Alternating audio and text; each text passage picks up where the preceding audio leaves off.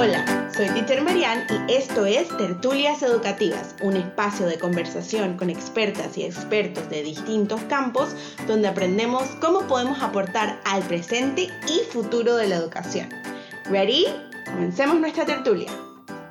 Hola a todas, a todos y a todos. Bienvenidos a una tertulia educativa más.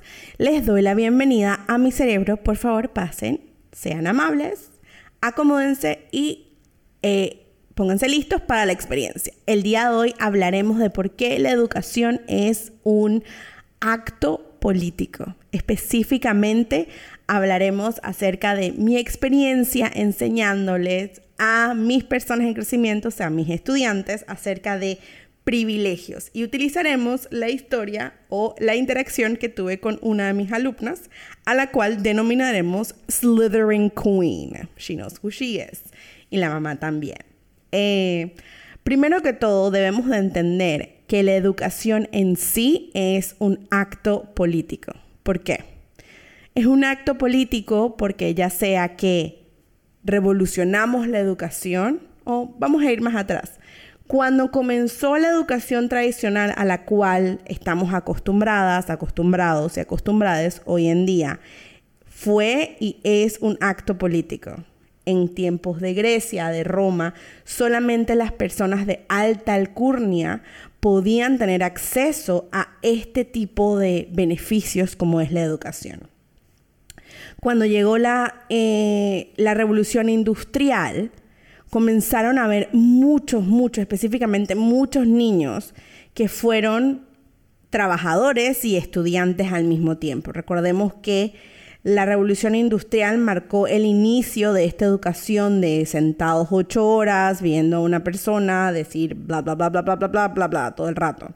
Entonces recordemos que comenzó con la tabacalera, o podemos decir que sus inicios fueron con la tabacalera Waldorf Astoria, donde ellos contrataron a un montón de niños que se pudieran sentar durante ocho horas a escuchar y aprender mientras ellos enrolaban los cigarros, porque necesitaban manos pequeñas eh, para poder tener la mayor calidad de cigarrillos y de cigarros en ese momento. Y de ahí comenzó la educación tradicional que hoy conocemos. Muchas de ustedes y muchos de ustedes y de muchas de ustedes también conocen y saben que yo soy una partidaria. El otro día me dijeron que soy una activista educativa, lo cual dije es que, uh, wow, ok, ok, ok, I'm gonna take that title to honor. Voy a tomar ese título con mucho honor. Que realmente creo que la educación tradicional venció. Ya, se venció, se dañó, se fue, bye bye, goodbye y buena suerte. Muchas gracias por todo lo que nos diste, muchas gracias por todo lo que nos enseñaste, pero ahora toca una educación donde los estudiantes, las estudiantes, les estudiantes sean las, les y los líderes del salón de clase, donde se entiendan lo que son adecuaciones, donde se eh, valore la integración de inteligencias eh, emocionales, donde podamos entender que nuestras, nuestros y nuestros estudiantes son capaces de crear una educación adecuada para ellas y ellos basado en sus fortalezas y en sus necesidades. Entonces, just a little peep there, un poquito de, historia, por así decirlo.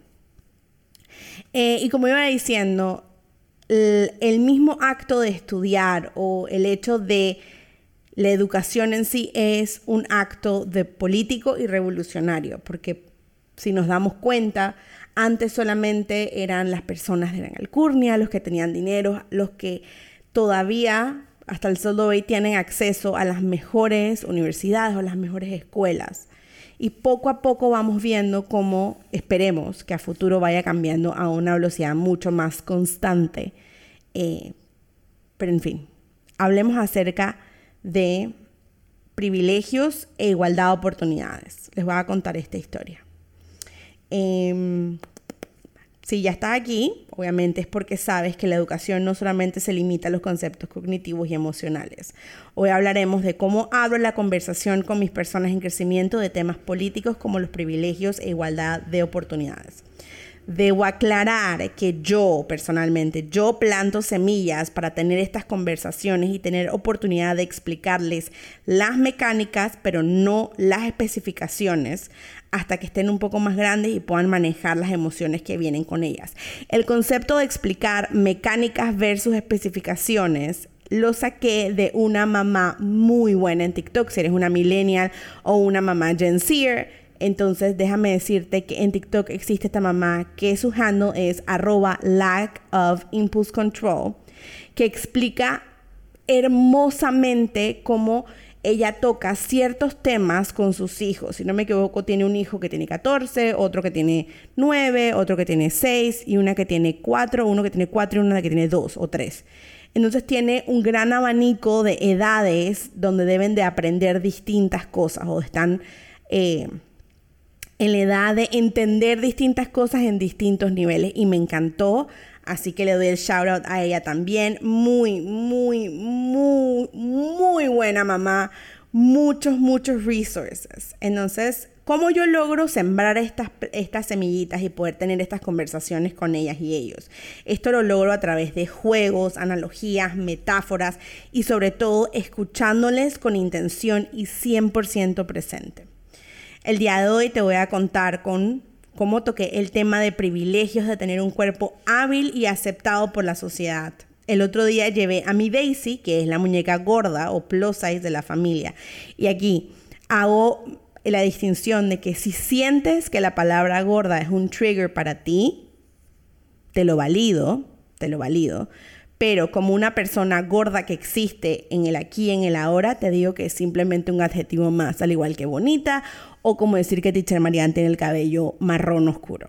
Así que te valido tu emoción y lamento mucho que encuentres la palabra gorda como un trigger, sin embargo es simplemente un adjetivo más. Eh, la llevé para jugar con mi Slytherin Queen y mientras jugábamos le dije a ella que me encantaría poder tener más opciones de ropa para Daisy. A lo que ella me dijo, yo te presto de las mías, yo tengo un montón. Obviamente, My Slytherin Queen tiene las Barbies de, cuerpos comunes aceptados eh, por la sociedad versus Daisy, que es la Barbie que es plus size o gorda de la familia de Barbie. Cuando regresó e intentamos ponerle la ropa de las Barbies con cuerpo tradicional, Miss Slytherin Queen dijo, no entiendo. Valía su confusión y emociones adyacentes. Claro, porque ella decía, recordemos que a los ojos de nuestras personas en crecimiento, todas y todos somos iguales, todas y todos tenemos igualdad de oportunidades. Y a medida que vamos creciendo, vamos aprendiendo estos códigos de comunicación o este entramos mucho más en ese aprendizaje social de qué está bien, qué no está bien, qué cuerpo es válido, qué cuerpo no es válido, qué cuerpo es hábil, qué cuerpo no es hábil.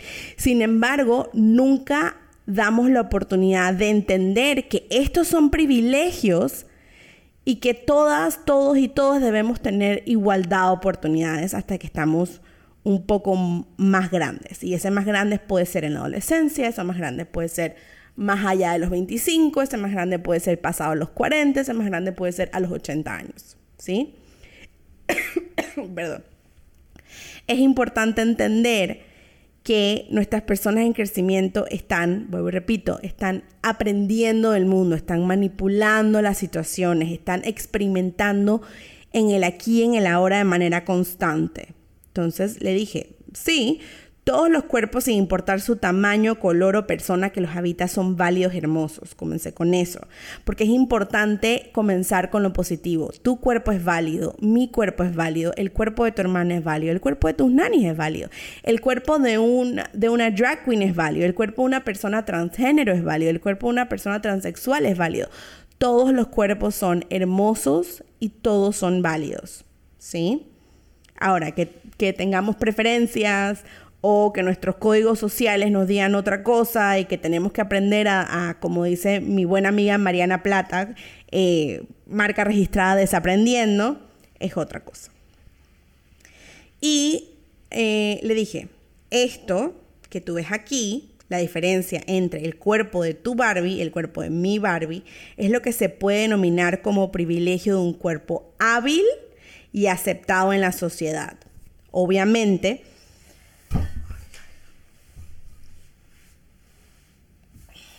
Obviamente entendemos también que al decir cuerpo hábil estoy abriendo o estoy sembrando una semillita más para hablar a futuro acerca de discapacidades, ¿sí?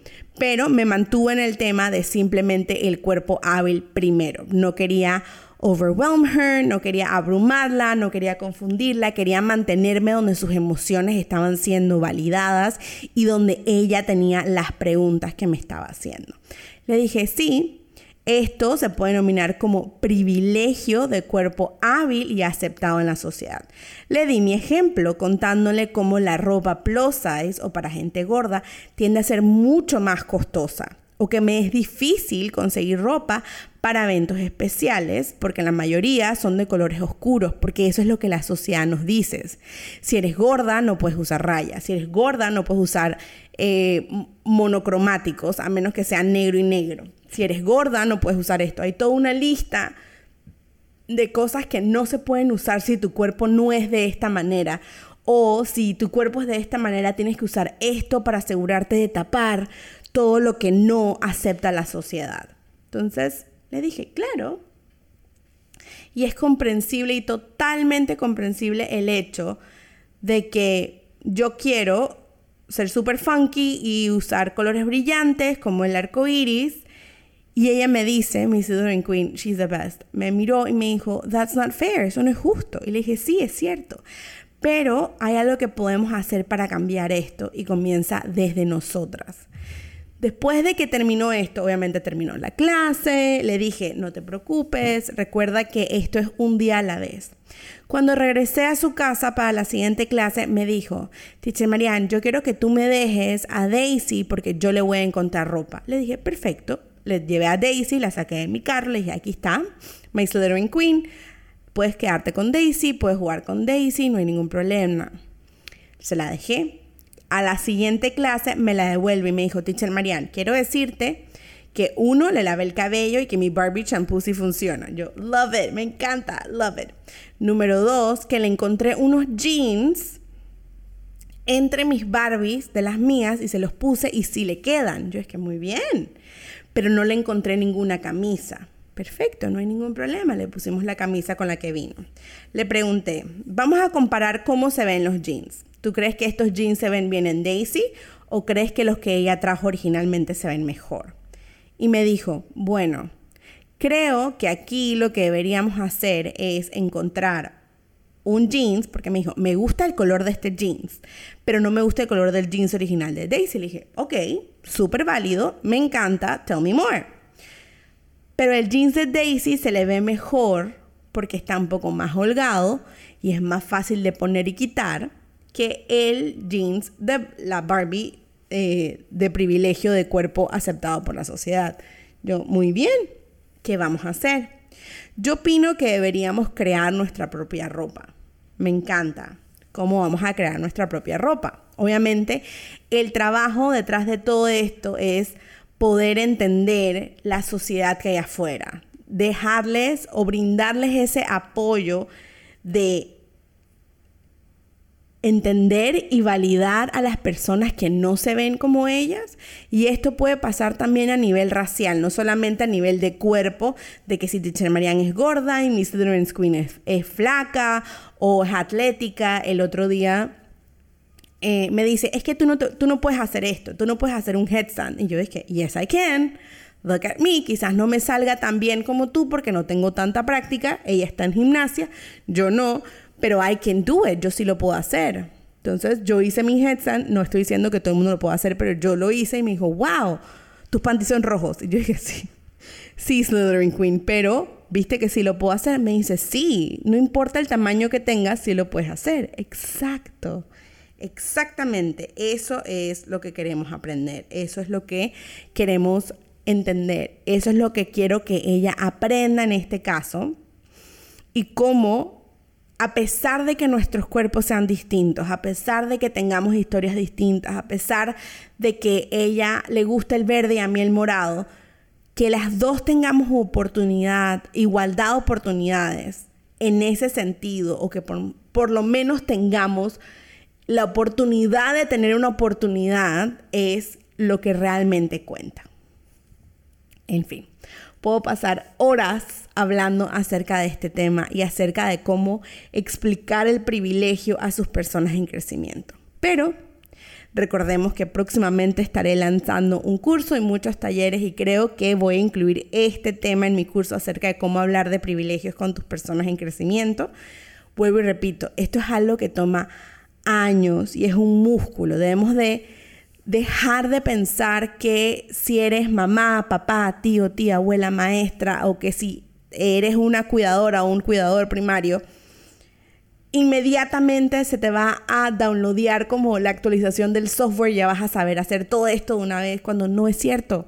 Somos seres humanos, somos seres imperfectos, somos seres que tenemos que invertir tiempo en ir al gym emocional y cognitivo todos los días y que nuestras personas en crecimiento traen muchísimas experiencias de las cuales nosotras, nosotros, nosotres podemos aprender. También debemos entender que muchas veces, y esto lo dicen muchas mamás o las personas que son un poco más esotéricas, por así decirlo, nuestras personas en crecimiento vienen a este mundo para retar creencias o para sanar heridas que no nos habíamos dado cuenta. Muchas psicólogas están hablando hoy en día, en la actualidad, acerca de cómo recomiendan sanar childhood wounds o heridas de la infancia antes de ser cuidadores primarios biológicos o antes de ser cuidadores primarios que adoptan.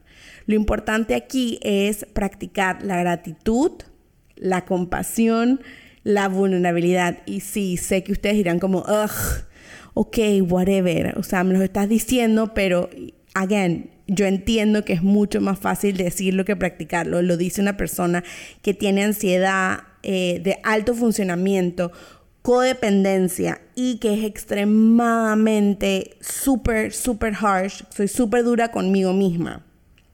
Y no me permito cosas que de repente le permito y les valido a otras personas. Entonces, lo digo desde la experiencia, lo digo también desde el amor, lo digo desde la gratitud, lo digo desde el hecho de que me gustaría ayudarte, me gustaría que aprendiéramos juntas, juntos, juntes, ¿sí? Entonces, te recuerdo que próximamente estaré lanzando un curso que se llama Los Magic Tricks de Teacher Marianne, donde hablaremos acerca de todo.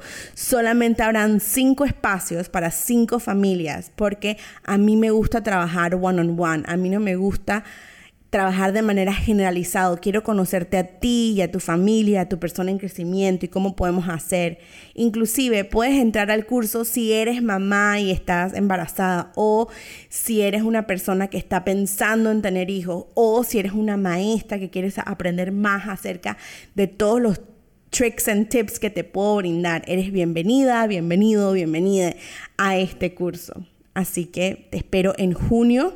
Será un curso de seis semanas intensivo donde tendrás eh, videos que vas a poder ver o que deberías ver antes de nuestras reuniones semanales donde vamos a planear y vamos a practicar y vamos a ver qué es lo que necesitas y qué adecuaciones podemos hacer para ti como cuidadora primaria o cuidador o cuidadores eh, y para tu familia, para tu persona en crecimiento, ya sea que esté en la panza futuro o eh, que estés pensando en tenerla o tenerlo o si ya tienes, si ya eres una mamá de, experimentada de 8, 7, 9, 10, 12, 14, 16 años, no importa.